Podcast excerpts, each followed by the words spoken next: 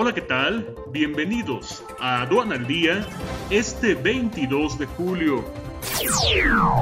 Nacional. Control de Fuerzas Armadas en las aduanas genera intranquilidad. Sentencia COMSE. Pilotos de ASPA acuerdan con Grupo Aeroméxico reducción de salarios en lo que queda del 2020. Desde agosto, Volaris planea operar al 70% de su capacidad.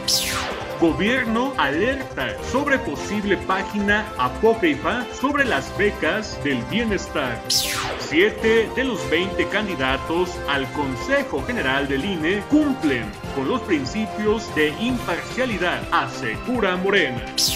Industria de Tecnología de la Información debe aprovechar capítulo del TEMEC sobre pymes. Opina Tavares y Tavares. Internacional. Los avances en materia de igualdad económica de género en peligro debido a pandemia. Sentencia Fondo Monetario Internacional.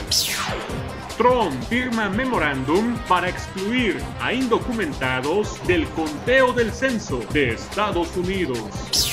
Quédate en casa y capacítate con más de 100 horas de alta capacitación en el diplomado especializado en IMEX, totalmente en línea. 12 grandes módulos. Inicia este 14 de agosto. Conoce todos sus beneficios en sencomex.com. Este es un servicio noticioso de la revista Estrategia Aduanera. EA Radio, la radio aduanera.